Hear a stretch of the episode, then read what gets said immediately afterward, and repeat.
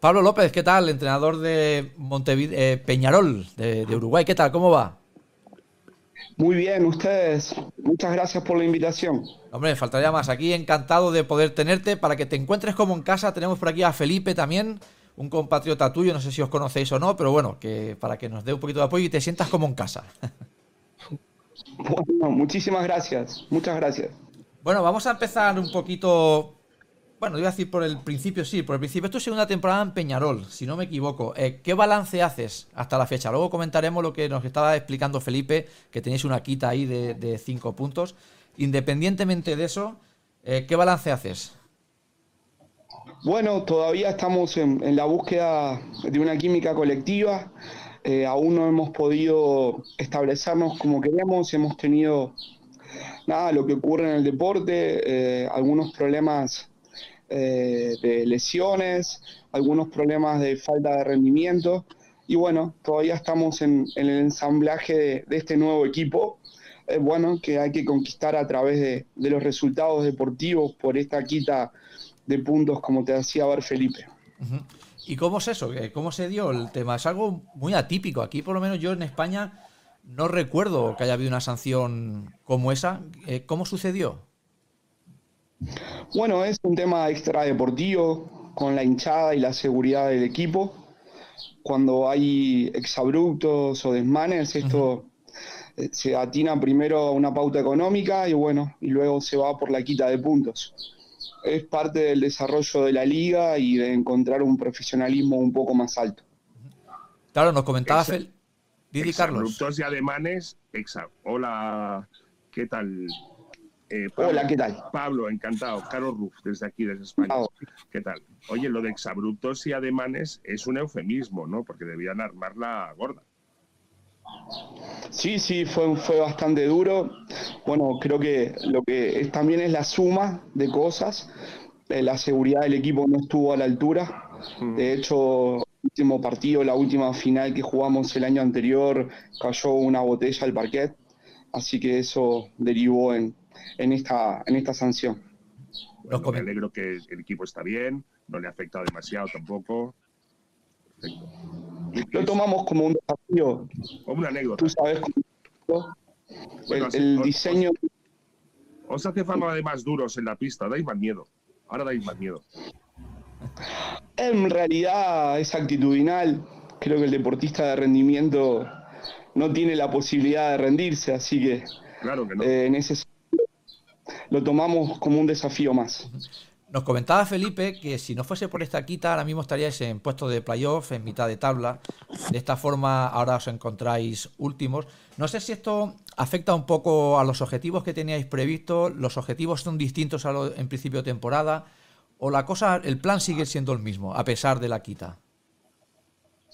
Bueno, en principio, a nivel de resultados, tenemos un, eh, una semana bien importante de dos partidos de local para tratar de, conquistar estos dos puntos y establecernos más cerca de la zona del de, ir saliendo de la zona del descenso lentamente y el diseño del torneo permite que haya un momento de play-in donde luego de que dos equipos descienden el resto de los equipos jugamos para arriba entonces como que nos da un margen a nivel de resultados interesante. Eh, Felipe, Adri, ¿alguna cosa para Pablo? Bueno, primero saludarlo. Eh, Pablo, no lo tengo que decir yo, pero es una leyenda viva de nuestro básquetbol, por lo que ha conseguido como entrenador y también en su faceta de jugador, que también lo fue, pero sobre todo en, las conquistas que ha tenido como entrenador, tiene realmente números eh, sorprendentes y, que es una garantía. como decía él, llegó a instancias finales frente a un equipo muy duro como era Biwa y, le hizo mecha, así que, fue muy meritorio. Pero yo le comentaba a Pablo a ellos que, esta temporada es una temporada donde ustedes hacen una transformación a nivel de fichas nacionales y tienen un recambio muy grande. O sea, es un proyecto, es un equipo nuevo. Sí, es como decís tú, Felipe. Eh, para nosotros pudimos, eh, creo que en, esas, en ese recambio, intentar una mejora Obviamente que esto lleva un poco de tiempo y creo que esta primera rueda para nosotros nos lo hemos tomado de esa manera. Eh, también vamos, tenemos un grupo de extranjeros al cual eh, hace dos semanas se sumó Robin Bensing y pudo ayudarnos en, el torneo internacional. Si bien todavía Robin no está en una forma deportiva acorde, eh, hoy va a ser parte del equipo que va a jugar esta noche. Hablando un poco de las fichas extranjeras, Pablo, que tú hacías mención, y, en una situación bastante particular, la de Peñarol, como decís tú, incorporan a, a para la Liga Sudamericana como refuerzo, pero probablemente sea la ficha que continúe con ustedes en esta liga. Se habla un poco de, la no continuidad de Huertas y quizá tampoco la continuidad de Lee en el equipo. Esto estaría bueno que lo confirmes o, hacernos entender o saber un poco la, el tema de los extranjeros en Peñarol. Bueno, en principio el equipo para esta noche, Tomás no está en, forma física, así que va a ser con Lee Robert, Huertas y Benzin, los extranjeros. Eh, y bueno, y acerca del rendimiento y el desarrollo de esos jugadores durante la temporada, nosotros como filosofía tratamos de hacer la menor cantidad de cambios posibles. Robin es un jugador de calidad, que aquí no solo esperemos que pueda terminar jugadas, sino crear ventajas, que es lo que hablamos con él antes de su contratación. Y en el caso de los otros extranjeros, va a depender nítidamente de su rendimiento y del parate de Navidad que vamos a tener. ¿Y, cómo se da, eh, Pablo, la, opción de fichar a, a eh, sorprende un poco ver jugadores de este tipo allí en la Liga Uruguaya. No es el único. La temporada pasada hablamos con, Esteban Yaquinta de Urupán y tenía también un jugador lituano. También nos sorprendió mucho. Y ahora vosotros contáis con, el, jugador alemán eh, que jugó aquí en ACB. Lo conocemos un poco. ¿Cómo se da esta situación? Bueno, en realidad es por primero que nada porque yo soy una persona que cree mucho más en el básquetbol FIBA que en el básquetbol americano. Entonces, aparte de seguir la ACB permanentemente y de ver todos los partidos de la fecha, inclusive algunos partidos del Leporo, seguir a, bueno, un poco a Lenovo en la Champions League y, y al Juventud en, en la Eurocup y bueno, tener la posibilidad hoy también de ver algunos partidos de Euroliga o de ver, en realidad no hay tanto tiempo para ver tanto, pero o no hay tanta lucidez, pero creo que el básquetbol FIBA eh, acerca mucho más el rendimiento para la filosofía de equipo que, yo trato de implantar en, en, los equipos donde estoy. Y creo que lo de Robin, bueno, fue una posibilidad que abrió su agencia y bueno, estaba la coyuntura económica de que el equipo nuestro podría hacer un intento por él y la idea, como dijo Felipe, es que sea un jugador destacado y muy influyente dentro del equipo una vez que tenga forma deportiva. ¿Crees que puede dominar allí en Uruguay? En realidad me parece que sus características son más de una influencia en la terminación del tiro de tres puntos, su conocimiento del juego y lo que estamos buscando a través de algunas situaciones de ataque es que él a través de cortinas directas y de uno por uno en el poste medio o en la esquina corta extendida, él pueda crear juego por el resto de sus compañeros. Lo de dominar lo veo desde el punto de vista colectivo. Creo que aquí hay muy pocos jugadores que realmente pueden llegar a dominar como, como tú lo decís y son excepciones. En el caso de Robin, nuestra idea es primero que él se, sume al equipo realmente y luego que empiece a influenciarnos de manera importante. Adri. Bueno, primero de todo, bueno, Pablo, saludos. Eh, el tema del idioma con, con, Robin, imagino que no será ningún problema, imagino, porque ya ha venido de, España, imagino que también, bueno, el tema del inglés es sencillo. Y luego, pregunta aparte, eh, ¿qué opinas tú del formato de la Liga Uruguaya? Porque realmente la liga regular es tan importante como creéis, al, ser que haya playoff y play-in, o sea que realmente solo bajen dos y un play-in muy grande. Pregunto. En realidad, eh, lo que creo es que debería darse más importancia a las localías. Aquí, como tú sabes, se juega solo en Montevideo. Urupán es el equipo de Canelones, pero es a 30 minutos de la ciudad no, no hemos conseguido establecer una liga nacional a pesar de que nuestro país es pequeño. Y luego me parece que el formato es correcto porque le da oportunidades a todos los equipos de, llegar hasta el final y hasta el final jugar por algo. Al no, no tener que viajar, eh, no, no tener que hacer muchos kilómetros en viajes, me parece que es un formato interesante si siguiéramos eh, agregando ventajas de localía y no terminar jugando siempre en, una cancha neutral. Yo te quería... Adelante, adelante, Felipe. No, quería que me parece importante en, este encuentro que estamos como haciendo cierta sinergia, usted dándole importancia a la liga nuestra y teniendo un protagonista como Pablo y también incluyendo lo que es la ACB. Eh, ustedes quizá lo, sepan. Pablo hace debutar a Bruno Fittipaldo en, la liga, en la primera división de nuestro país. Y hoy es un jugador destacado, ni que hablar de la selección y lo que ha hecho en España y en diferentes lugares.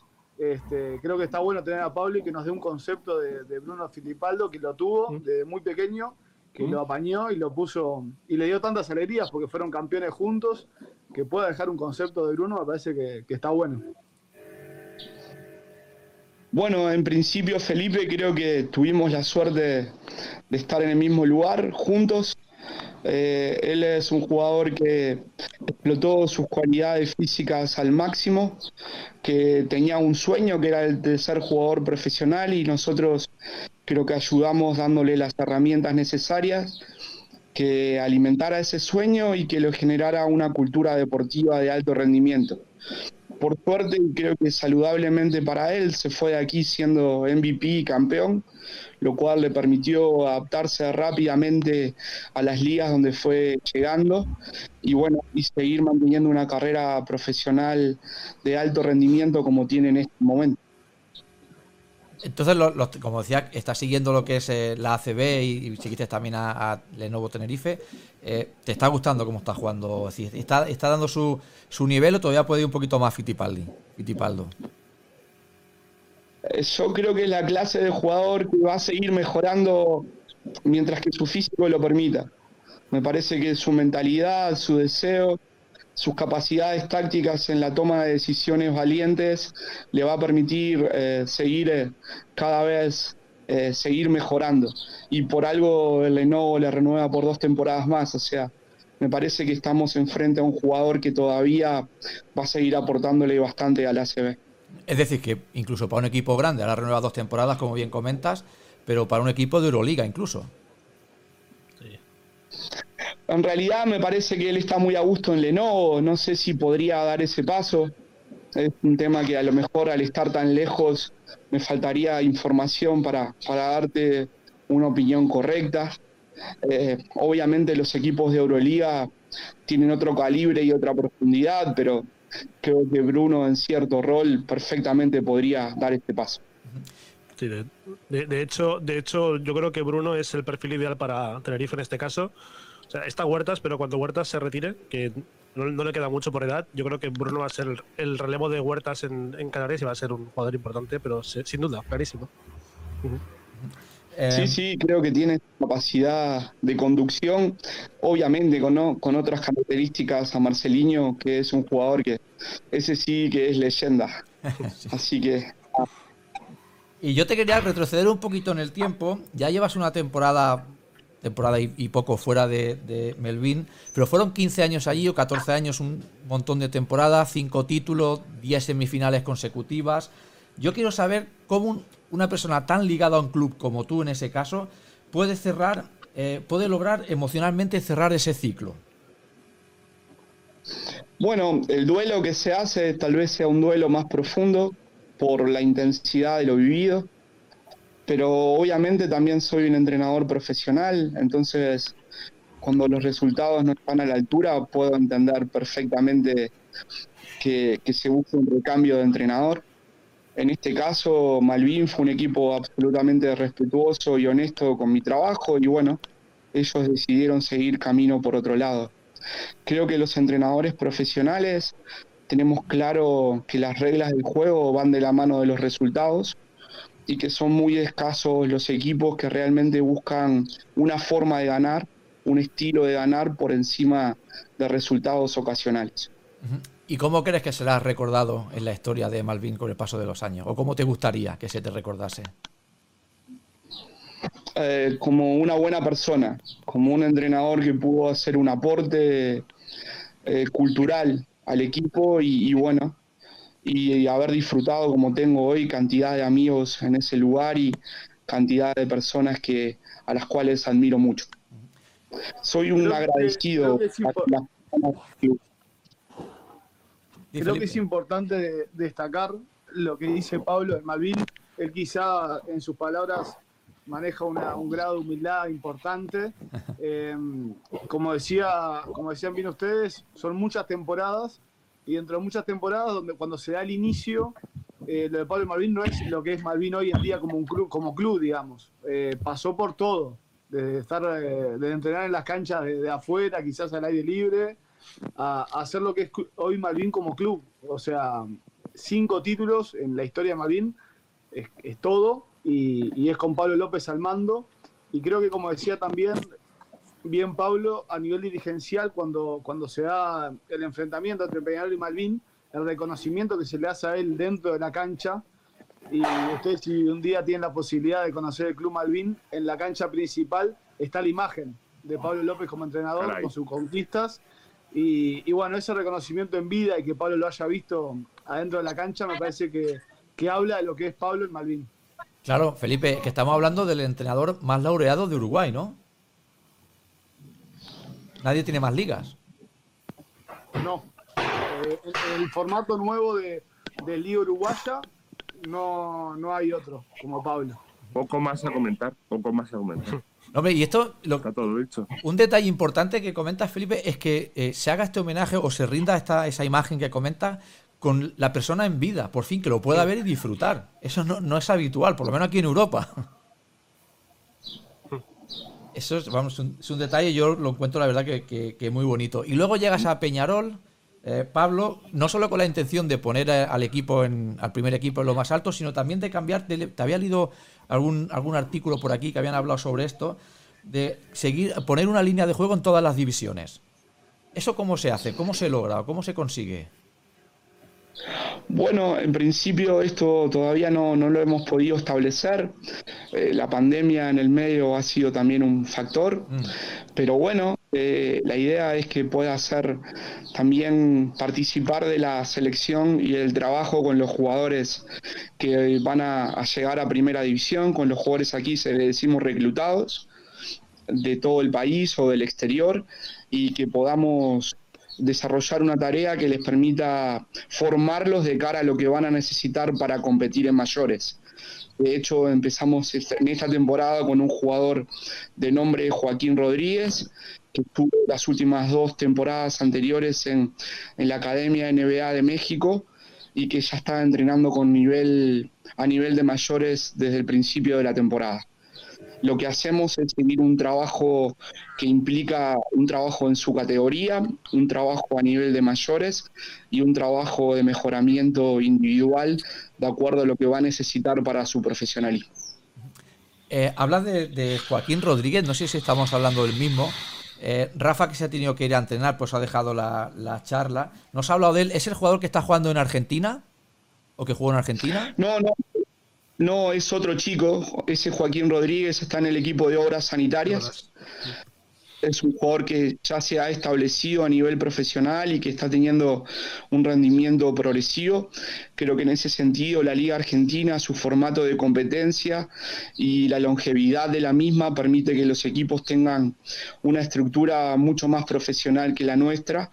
Entonces, al tener ocho fichas mayores como en la CB que pueden traer eh, que no sean argentinos, han reclutado mucha juventud de Sudamérica y la han llevado para desarrollar. Y lo que quería preguntarte, Rafa, en este caso, sobre Joaquín Rodríguez, es si lo ves con talento para llegar un día a Europa. Bueno, en realidad a mí me parece que implica talento, sí tiene, por supuesto. Es un, es un escolta con muchísima valentía para tirar. Lo que me es muy difícil al no trabajar todos los días con él es ver su deseo de mejora, ¿no? Que creo que eso es lo que define un poco a los jugadores de alto rendimiento. Los que están trabajando todo el tiempo sobre lo que hacen bien, pero también sobre lo que necesitan para ir al próximo nivel. Y bueno, eso creo que, ya que hablamos de Bruno Fittipaldo, creo que eso es lo que lo ha distinguido en toda su carrera, su capacidad y su deseo de, una mejora continua. No sé si tenéis, eh, Felipe, Adri, alguna cosa más. Bueno, yo, yo me pregunta sobre los jugadores mm, uruguayos que tenéis en el equipo, como ¿qué, ¿qué, techo le ves a jugadores ya asentados como Zanota, como Diego Pena? ¿Qué opinas de ellos, por ejemplo? Bueno, mira, en el reclutamiento la idea siempre fue proponerles un escalón más alto de responsabilidad. Creo que Zanota ha tenido estas dos últimas temporadas su mejor versión. Es un jugador muy trabajador sobre, sobre sus puntos, su tiro de pick and roll cuando le pasan por debajo de tres puntos, su capacidad de terminación con flotadoras y bueno, ha mejorado muchísimo su dirección de juego.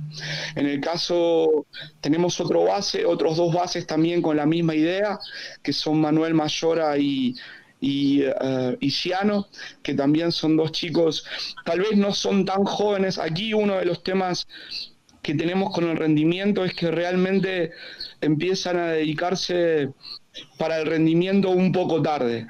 Empiezan con 18, 19 años y bueno, esa es una diferencia que, nos lleva eh, la cultura europea, ¿no? que es mucho más profesional que la nuestra. Entonces, una de las búsquedas con ellos también es su mejora continua. En el caso de Diego Pena tenemos la posibilidad de tratar de transformarlo en un jugador que pueda hacer más 3-2 que 3-4, si bien puede tocar todas las posiciones, y estamos trabajando todos los días con su toma de decisiones tras dribbling lo que nos da la posibilidad de tener el profesionalismo aquí, este torneo, como te decía antes, este formato de torneo, es que en el momento donde el torneo se decide, los jugadores muchas veces transfieren su mejor versión. O sea, realmente no solo logran un nivel de consistencia, sino que le agregan cosas que hacen al equipo mejor. Siempre marcado que ese desarrollo sea dentro de lo que el equipo necesita, ¿verdad? Y no decisiones eh, egoístas o egocéntricas que sean sobre el equipo. Ese es un punto muy importante, pero tenemos ilusión en su mejora y queremos que eso se puede volcar luego en la selección nacional. Felipe, ¿alguna cosa más? ¿O Jesús que acaba de entrar? Sí, yo algo que le, quería consultar a Pablo en base a un comentario que hice antes que él entrara en la transmisión. Este, bueno, primero un saludo grande a, los muchachos de Un Espacio en la Pintura que, me permiten tener esta sinergia con ustedes. Pablo fue invitado al podcast. Este, en un momento tuvo la, humildad de él de ir a los estudios nuestros y estar un, lindo rato y tener una linda charla de básquetbol, que es lo que más este, nos gusta. Y bueno, en definitiva, preguntarle a Pablo algo que yo, que nosotros hablamos mucho en el programa cuando hablamos de la liga, de que entendemos de que es eh, la liga más pareja de los últimos quizá 20, 20 años que, se cumple la edición número 20. Sí creemos que, tanto Biguá como Boes, por mantener un proyecto de, jugadores y, de repetir varias sus fichas, están quizás un escalón por encima y lo están haciendo muy bien. Creemos que, que Aguada, Hebraica y, Peñarol también se pueden meter en la conversación, pero sí lo que vemos es una liga muy pareja. Eh, pensar, ver si, si Pablo comparte este, este concepto nuestro. Sí, sí, sí, Felipe, estoy completamente de acuerdo. De hecho, a nivel de resultados, el equipo que se preparó para salvarse del descenso, hoy tiene una cantidad de partidos, tiene seis partidos ganados sobre 12 jugados. Entonces, esto va a hacer que la segunda rueda sea muy, a nivel de resultados, muy atrapante, muy entusiasmante. Eh, estoy completamente de acuerdo contigo. Lo que sí deseo como entrenador también es que sigamos mejorando las condiciones, no solo el formato, para que cada vez podamos desarrollar jugadores más profesionales y que estos jugadores puedan ir a, ligas mejores, bueno, como la ACB o la Leboro, para que puedan completar su desarrollo a nivel profesional. Quizás el primer paso sea lo que dice Felipe, ¿no? Una liga competitiva. Lo hablábamos también aquí en la CB, parece que este año sucedía lo mismo con los equipos canarios arriba, Unicaja que vuelve. Ese quizás sea el primer paso, Pablo, para que se cree más afición, se apueste más por la liga y se pueda tener, como tú comentas, una liga con mayores recursos que favorezca pues, eh, a los aficionados, a los jugadores, a los entrenadores y al baloncesto de Uruguay en general. Por supuesto, creo que el formato de competencia es muy, muy importante. También considero que es a nivel nacional que deberíamos intentar esto, ¿verdad?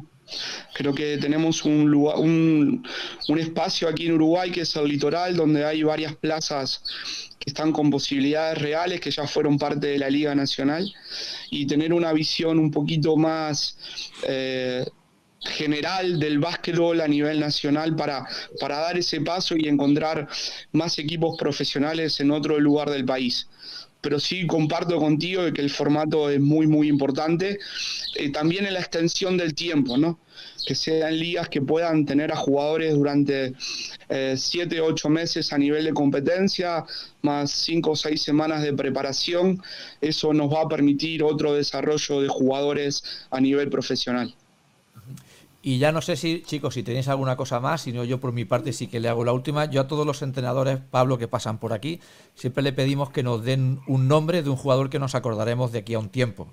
No sé, Pablo, de tu equipo de la liga en general, ¿eh? de ahí de Uruguay. ¿Qué, nombre nos recomiendas para que sigamos de aquí desde Europa? Eh, bueno, de aquí te podría decir Joaquín Rodríguez, que es el chico que está con nosotros. También eh, creo que ya es un jugador que usted está bajo estaba bajo la huella de ustedes, que es Agustín Ubal, que es un jugador con unas posibilidades reales de avanzar, y un chico que está jugando en SAA, que es Santiago Vescovi, que ya tuvo un aporte muy importante en la selección nacional en, las eliminatorias. Creo que ahí tienen un grupo de jugadores interesantes, todos en posición de perimetrales, pero también jugadores con mucho deseo de, llegar a ser profesionales de alto rendimiento. Pues aquí tomamos nota, no sé si vosotros ya para despedir, Felipe, Adri, o Jesús o Carlos, quien quiera alguna cosita más. agradecerle mucho y decir que ha sido todo un honor y un privilegio tenerte en nuestro programa. Felipe. Bueno, quiero que sepas que el honor es mío que la liga de ustedes o las ligas de ustedes y los entrenadores de ustedes son referentes permanentes para mí. Con alguno de ellos, por el tema de extranjeros, tengo un diálogo bastante asiduo. Con otros, a nivel, sobre todo a nivel de internet, estudio mucho de ellos y sigo mucho a sus equipos. Me gustaría decir, por ejemplo, que mi equipo favorito en la CB es el Obradoiro ¿Ah? Y me parece que tiene un entrenador de Euroliga. Con Moncho. Que lo tuvimos aquí hace un mes y pico. Sí, aquí tuvimos a Moncho un tiempo, sí, sí. Hace un par de meses, sí, sí. Bien. Felipe. Ojalá en algún momento tenga la oportunidad de, ir a equipos eh, con otras posibilidades económicas y mostrar todas sus cualidades. Y que bueno, y que el nivel español, tanto a nivel de formación como hoy de, profesionalismo, me ha permitido tener un, una, eh, a ver cómo decirlo, una educación que a pesar de que no siempre puedo transferir en los lugares donde estoy por, porque el profesionalismo no es tan alto, eh, una educación permanente que me permite eh, mantenerme muy, muy hábil de, y muy pendiente de todos los partidos, las competencias y las tecnificaciones que allí suceden. Así que realmente el agradecido soy yo. Felipe. Yo para cerrar acá de mi participación acá de, Uruguay, agradecerle obviamente a, ustedes, a la gente de campo atrás de, hacerme parte. Eh, decirle a Pablo, tengo una pequeña anécdota con él. Eh, yo acá me, además de hablar de básquet, que es algo que me encanta, con el podcast, con un espacio en la pintura, pero anécdotas de las que se pueden explicar, ¿eh? Porque hay otras que no se pueden explicar. No, no, no. Me, me desempeño como árbitro. Y recién empiezo la carrera de, de, de arbitraje eh, que se juega acá, pero tuve la posibilidad de, de en un momento en, en que Peñarol se encontraba en la preparación del equipo en un partido que era de, preparación, de entrenamiento, un amistoso, que disputó, me llamaron para arbitrar ese juego. Ah. Y más allá de que para mí era una responsabilidad muy grande, era muy fuerte tenerlo a Pablo eh, adentro de la cancha. Yo actuando como árbitro, pero tener una leyenda adentro de una cancha como es él, era como que la responsabilidad era aún más.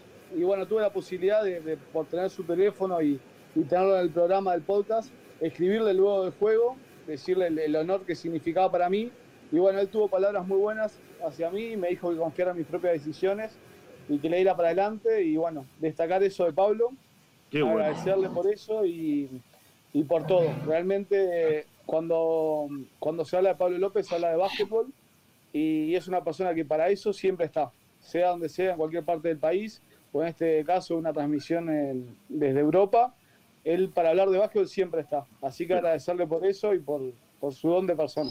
Lo que estoy viendo es que hay una cualidad de los entrenadores que poco a poco, por lo que, lo que hablaba Pablo, se está perdiendo, que es esa cualidad de ser profesor.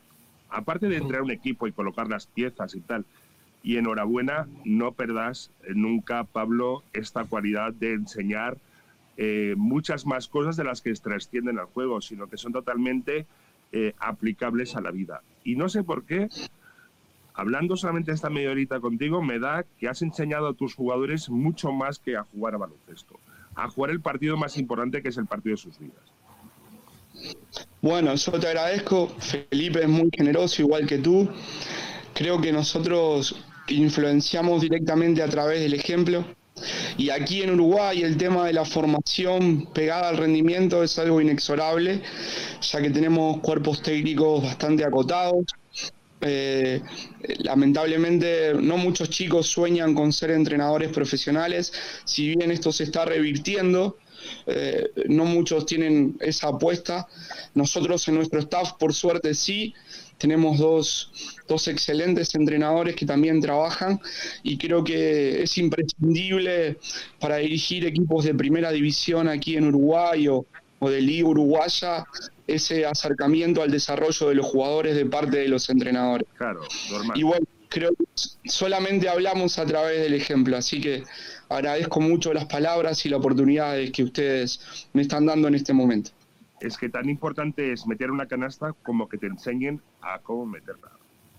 A veces más importante lo primero, sobre todo de bien joven. Eh, desde aquí mi agradecimiento, yo como exjugador, a todos los entrenadores que he tenido y algún entrenador muy parecido a ti que me ha enseñado muchas cosas que luego he notado en falta en el, eh, cuando en mi etapa profesional. Enhorabuena. Gracias. El deporte como pauta cultural, si ustedes me permiten, está bastante solayado a través del deporte de entretenimiento. Creo que nosotros los que somos protagonistas del deporte que tratamos de que sea de rendimiento tenemos la obligación de resaltar la pauta cultural que nos lleva a estar en esos lugares y ser agradecidos en la posibilidad de desarrollarlos. Pues enhorabuena. Pues muy bien. Pues me, reitero en, mi enhorabuena. Eh, no es, no, es, fácil, Pablo, sacarle unas palabras de agradecimiento a Carlos Rufecis, que tiene mérito y lo, dice desde el corazón. Exagerado. Anda, aquí parece que. Eh, eh, venga, bueno, va, me voy, tú, me voy para casa, adiós. Muy bien, pues no te entretenemos más, Pablo, si nadie más tiene nada para ti. Adiós, Jesús, que entró más tarde, pues de verdad. Solo, solo, agradecimiento por, por tenerte aquí, que quizás en España no sabemos lo que eres y realmente eres una persona que, es muy importante en, Uruguay y creo que se debería dar más reconocimiento del que se te da realmente y desde aquí bueno, te mandamos agradecimientos y nada, y mucho valor a lo que haces. Sí, bueno, desde luego. Y, vuelvo a, y vuelvo a ser un pesado. Quizá en Europa y en Estados Unidos, y me, estoy extendiendo ya, eh, tenemos esa pequeña prepotencia pensando que el baloncesto solo lo hacemos nosotros o en Europa como los grandes y tal. Y a veces nos olvidamos que podemos recibir muchísimas lecciones y que el baloncesto es una cosa que une al mundo entero y que es un idioma que podemos hablar diferentes idiomas, pero que el baloncesto es un lenguaje universal. Bueno, de hecho es la segunda, la segunda clase que nos dan magistral desde Uruguay. Esteban Yaquinta y Pablo López nos han dejado dos clases magistrales. Totalmente. Dentro de esa prepotencia de ligas ACB, NBA, sí, ligas y tal, me encanta, me encanta aprender de gente que a priori, según nuestra mentalidad, pensamos que es otro baloncesto y realmente hay cosas que estáis a años luz de nosotros. señor. Pues, pues, En realidad, si me permite. Sí, tanto. Si me permite. No, que creo que el grado de profundidad a la que ha accedido el desarrollo del entrenador español si bien no hay todos los lugares que ustedes merecerían, eso ha llevado que muchos entrenadores españoles eh, estén por el mundo regalándonos su ejemplo, regalándonos su, su forma de hacer baloncesto. Y bueno, y hay muchos, ahora toco el caso de Paco Olmos, que ha vuelto a dirigir ACB, eh, y hace dos días tuve el placer de hablar con Sergio Valdomillo, que, que también trabajó en México la última temporada. Eh, ellos creo que han devuelto eh, una profundidad y un profesionalismo a ligas como la de México o Puerto Rico absolutamente necesarias. Y ojalá esos lugares puedan realmente desarrollar no solo ligas negocio, sino también ligas que sean a lo largo del tiempo de rendimiento para todos los jugadores locales. Creo que eso es una conquista que, tenemos aquí en Uruguay, es que la liga, la extensión de la liga, y ojalá podamos darle más profundidad. De cualquier manera, eh, resalto el nivel de los entrenadores españoles a los que me he tenido que enfrentar en su momento y con los que he trabajado. Así que me parece que es muy valioso el aporte que están haciendo desde la pauta de cultura deportiva, ¿no?